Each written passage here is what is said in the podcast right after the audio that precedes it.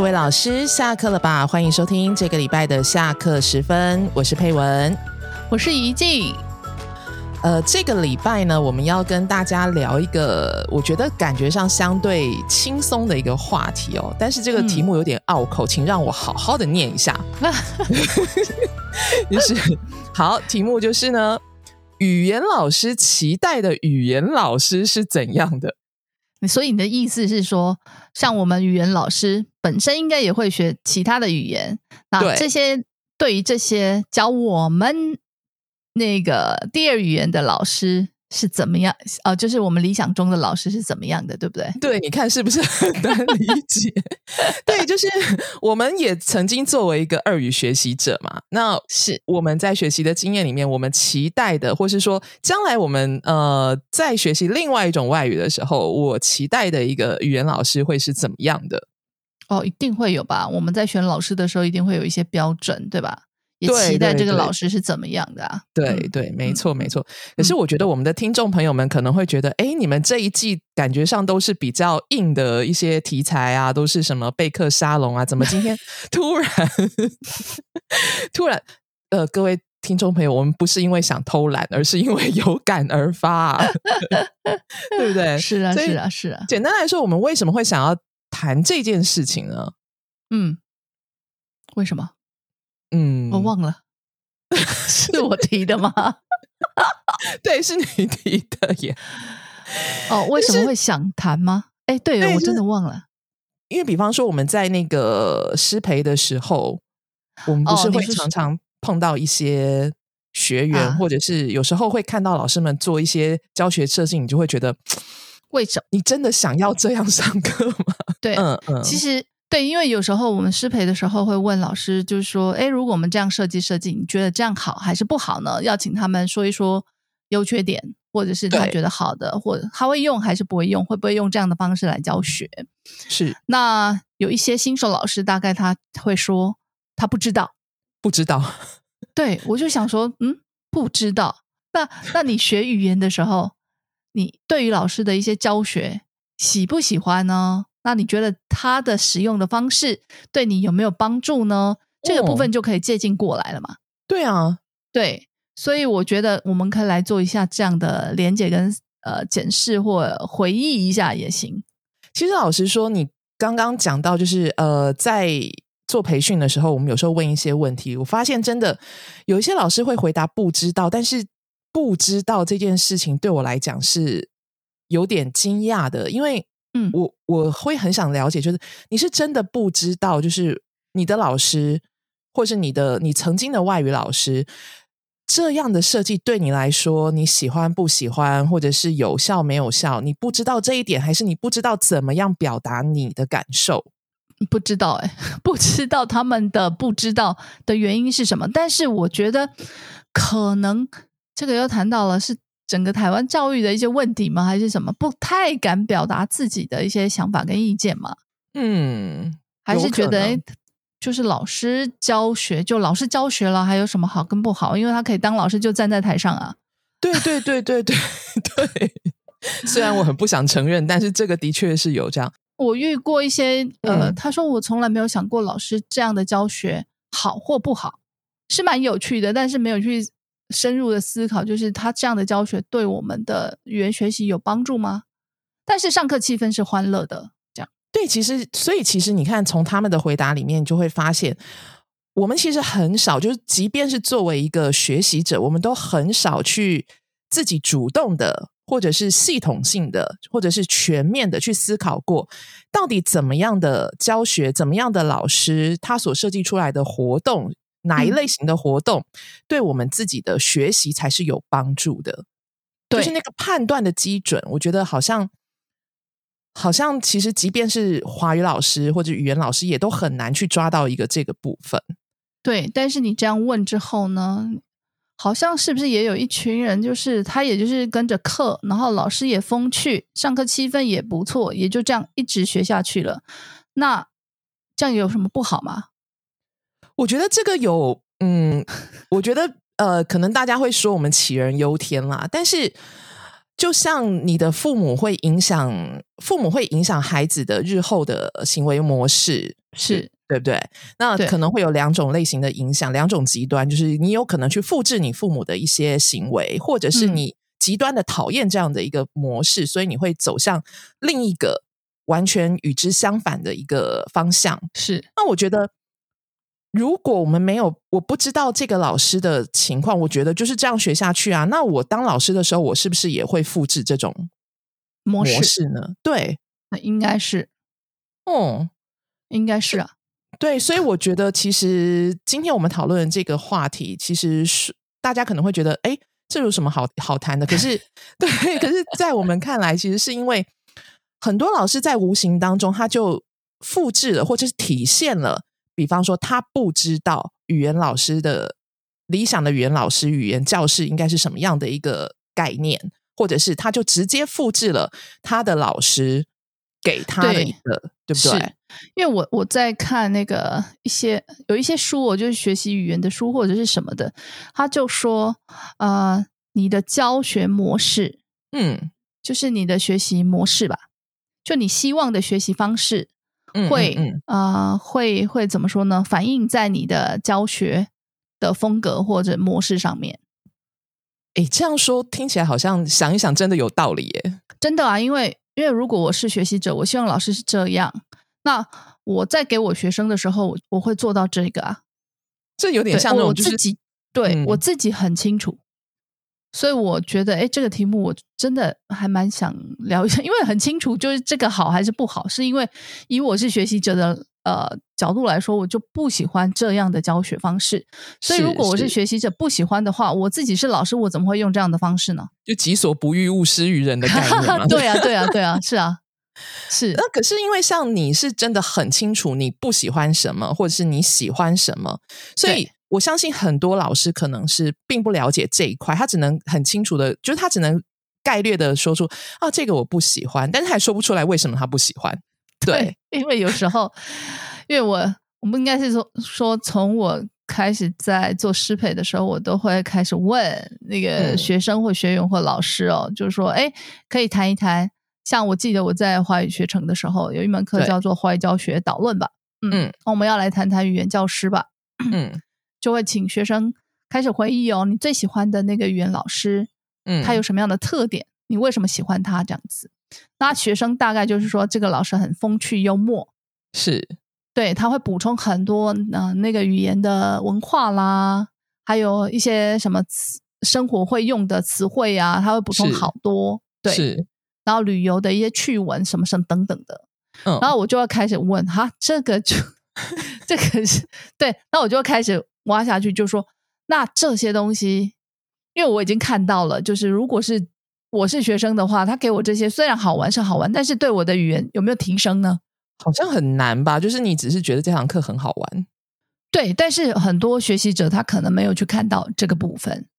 哦，所以他意思就是你的意思就是他只是觉得，哎，我的学习我的课堂停留在气氛很融洽这样子，就我就以为我自己学到了很多。对，他就觉得这样的学习很好，所以那那你可不可以跟我分享？比方说你自己的经验，或是你对语言老师的期待到底是什么样？既然你觉得这些学生回答的是有问题的，其实我从怎么说呢？从大学的时候一直很想要，就是提升我的英语的口说能力，日文也有哦，相同的经验，嗯，那。上过一些课，嗯嗯，对，然后还有就是找过很多语言交换，但是其实我都非常的失望。为什么？对，因为有些老师他就是自己一时说，然后很认真，他也不是不认真，他就是想尽办法要就很认真、很用心的上课，但是我们就是一直听啊，觉得很有趣啊，对，了不起，可能就念个两三次的词汇或干嘛的。那也有老师抓出这个对话或课文，一个字一个字，就这样一个句念一句，然后解释说明里面的东西。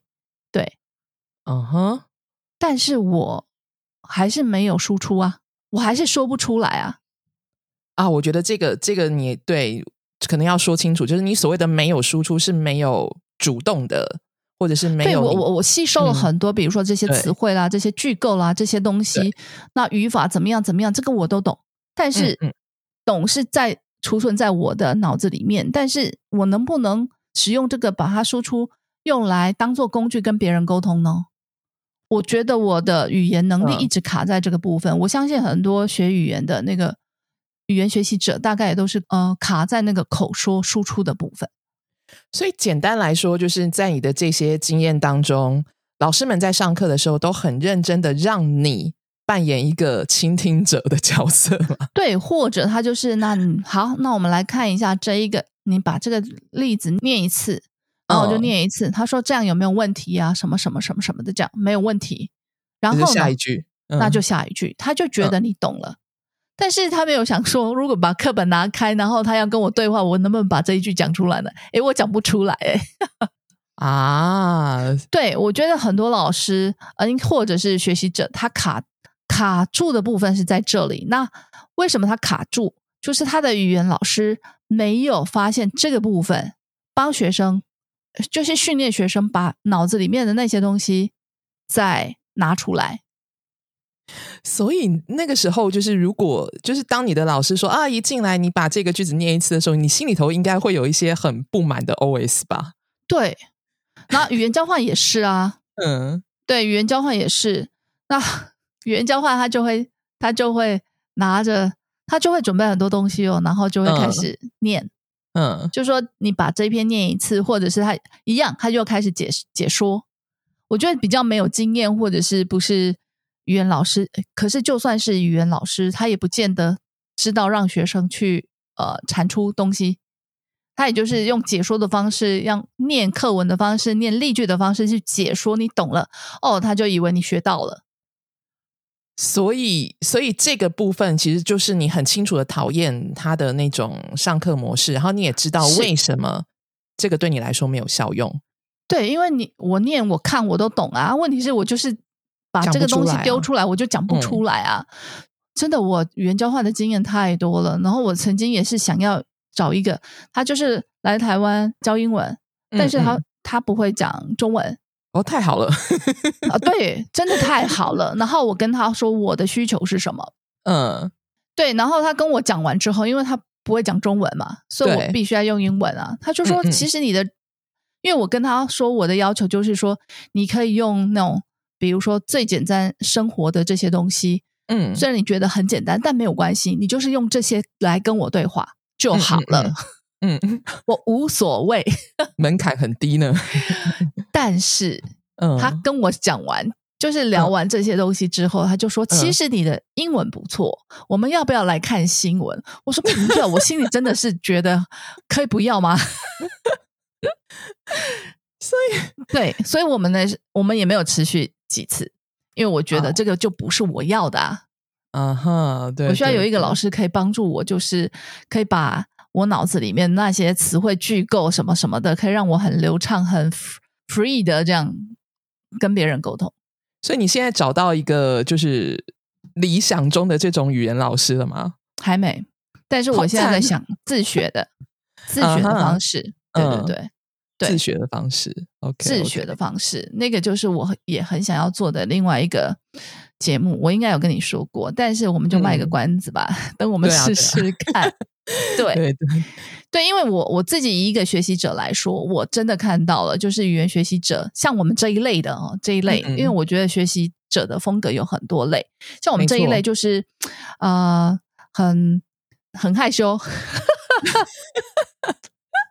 自己要笑的这么大声，就你要把一一个句子讲出去的时候，你会思考太多，对，你是场独立型的那种人，是。如果你没有觉得非常完美，你很很难很难讲出去的这种，对对，但是你的课堂上他又没有让你有大量的去训练这个部分，让你产出，那怎么办呢？对我是站在这样的角度在看我的呃，就是教学，嗯嗯嗯，我会提供大量的我需要的这个东西给我的学生，因为你没有被提供这些机会，所以你希望对不对？给学生大量的这样的机会，嗯，没错，了解。你没有吗？你不是这样吗？我觉得我跟你比起来，我比较幸运一点。为什么遇到老不错的老师吗？呃，我自己觉得，其实那个就是那个人的身份，其实并不是老师。是，嗯，就是我觉得大呃台湾的学生，尤其是在我们这个年代的学生，就是是英文的学习经验，其实应该普遍来说都是很类似，就是为了为了考试，然后去累积一些词语啊，或者是句式啊，嗯，但是很少有机会去练习口说。是，所以我的英文一直很差，尤其是口说能力。嗯，那后来我碰到了这个这个人，那他事实上是我的一个学生，是，然后很神奇的就是他并不想跟我学中文，有有是学校逼的，对不对？对，因为他的拿了奖学金，他拿了奖学金，所以他非上不可。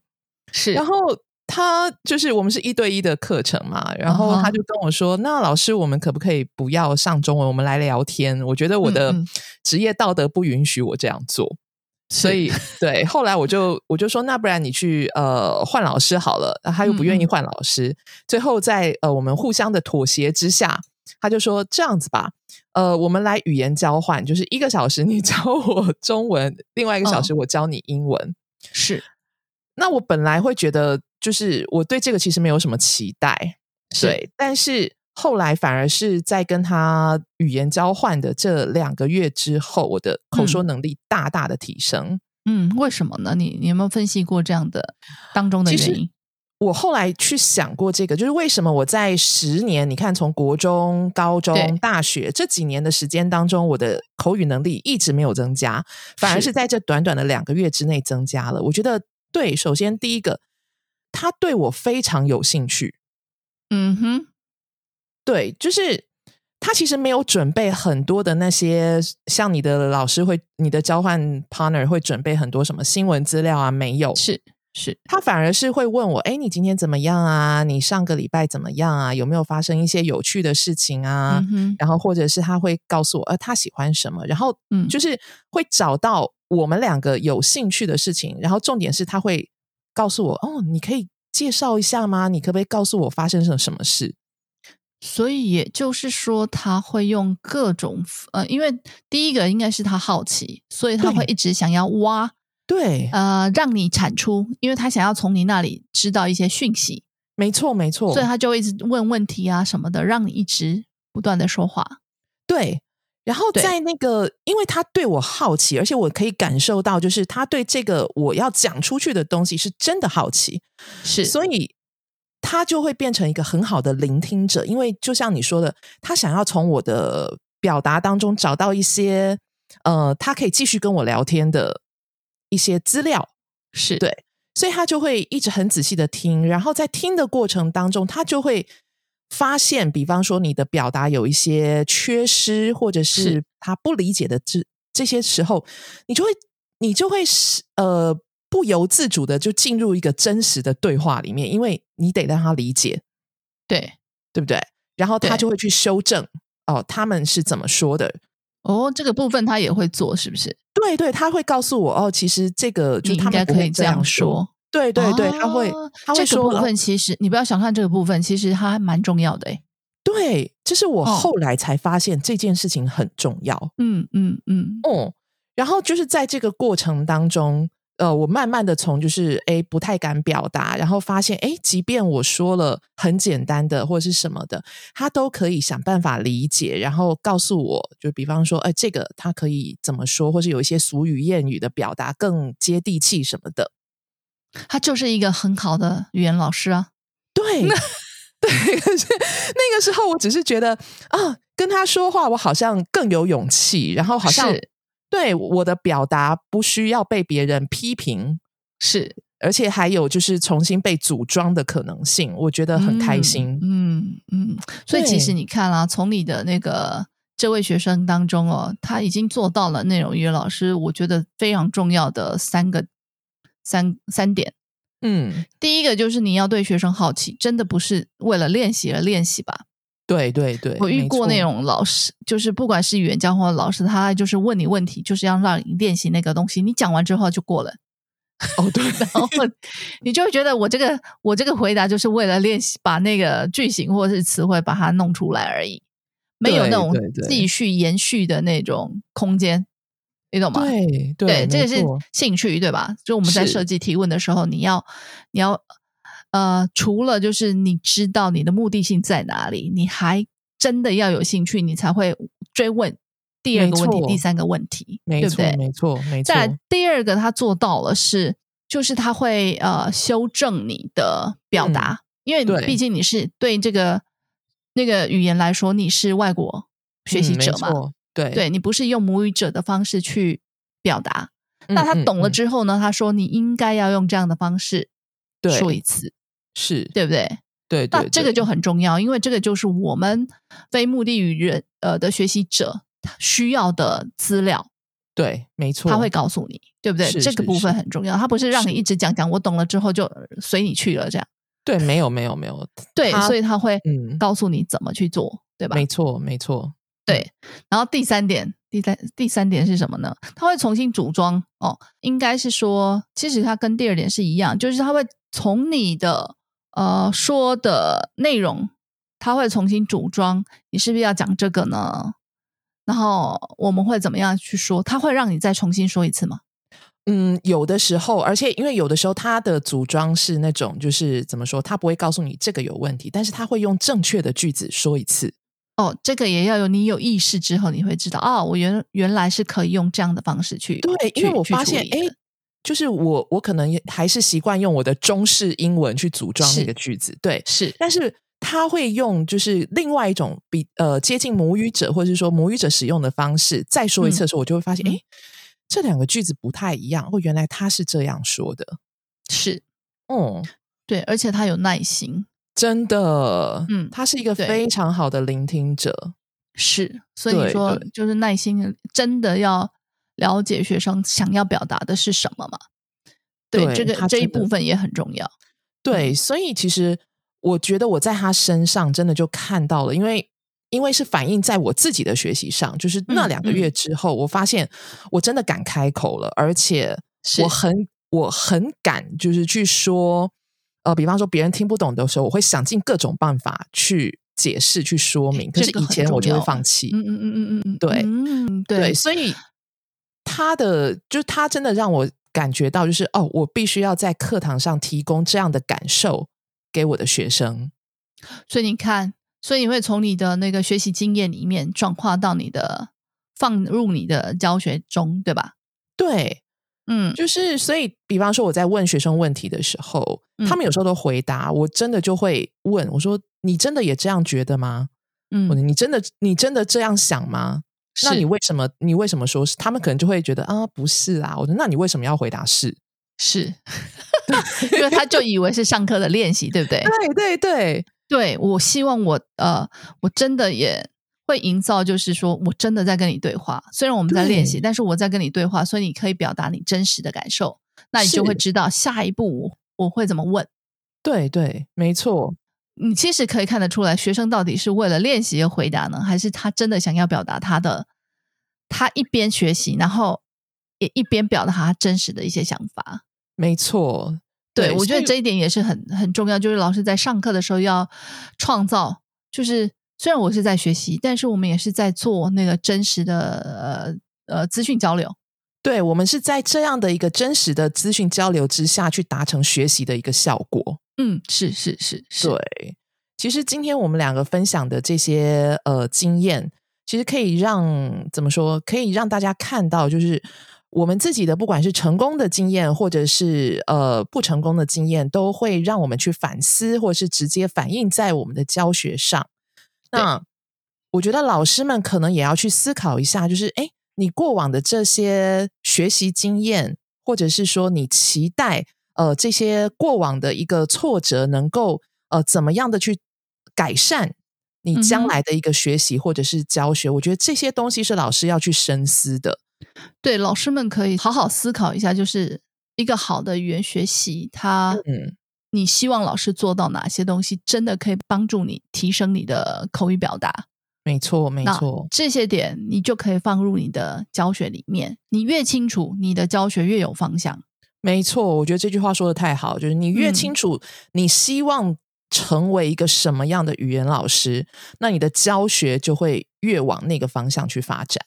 嗯，是的，是的，嗯，好啦，我们今天这样子拉拉杂杂也说了不止，也说了一一段时间了，对啊，只是说。呃，这些事情可能呃不是那种很直接的教学技巧的修正啊，或者是讨论啊什么。老师们可能以往都会觉得这个有什么重要的，就是也不会放在心上。但是我觉得对我们两个来说，这个反而是一个主心骨，就是当你对对你的目的清楚了，你的方向才会正确。是是是是，嗯嗯。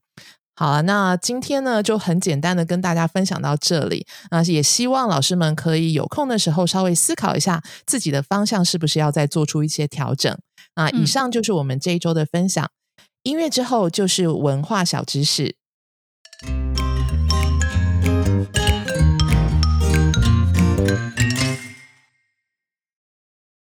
各位听众朋友们，大家好，又到了文化小知识的时间了。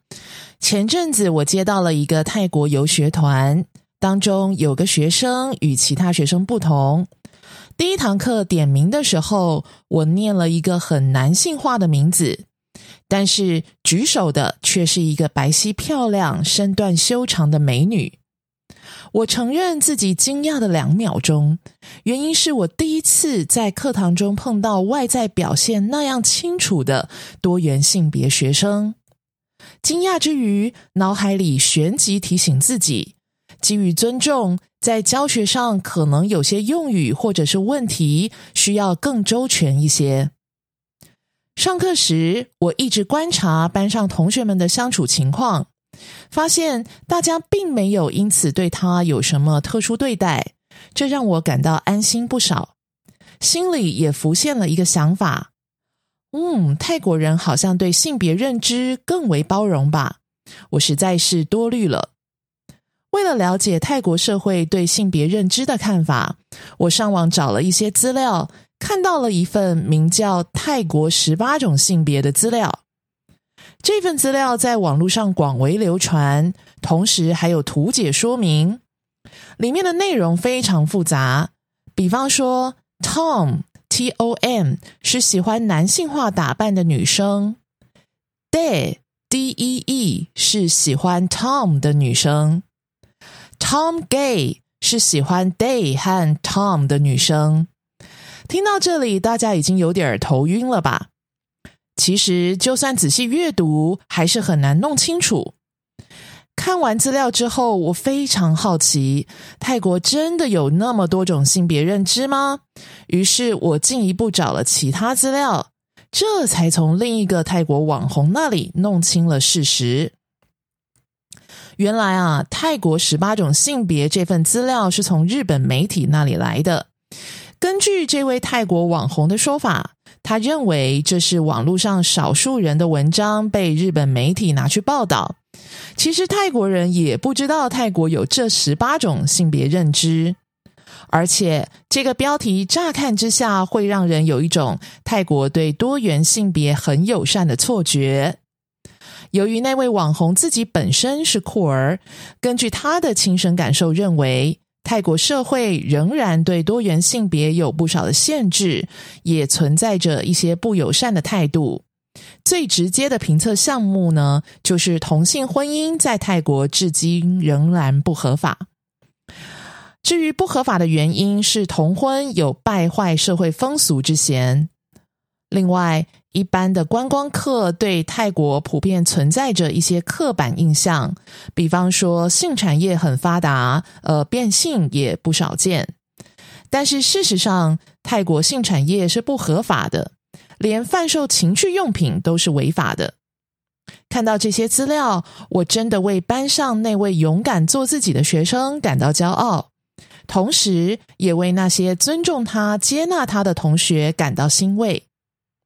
性别认同是一个敏感的话题，在教学场域更是如此。老师们当然有自己对性别认同的价值观。但是无论如何，都应该尊重他人的意见，尤其是自己的学生。若日后大家有机会接触到多元性别认同的学生，希望今天的分享能提供一些较为正确的资料，不要仅凭自己的刻板印象或是网络文章就做出定论。文化小知识，我们下次见。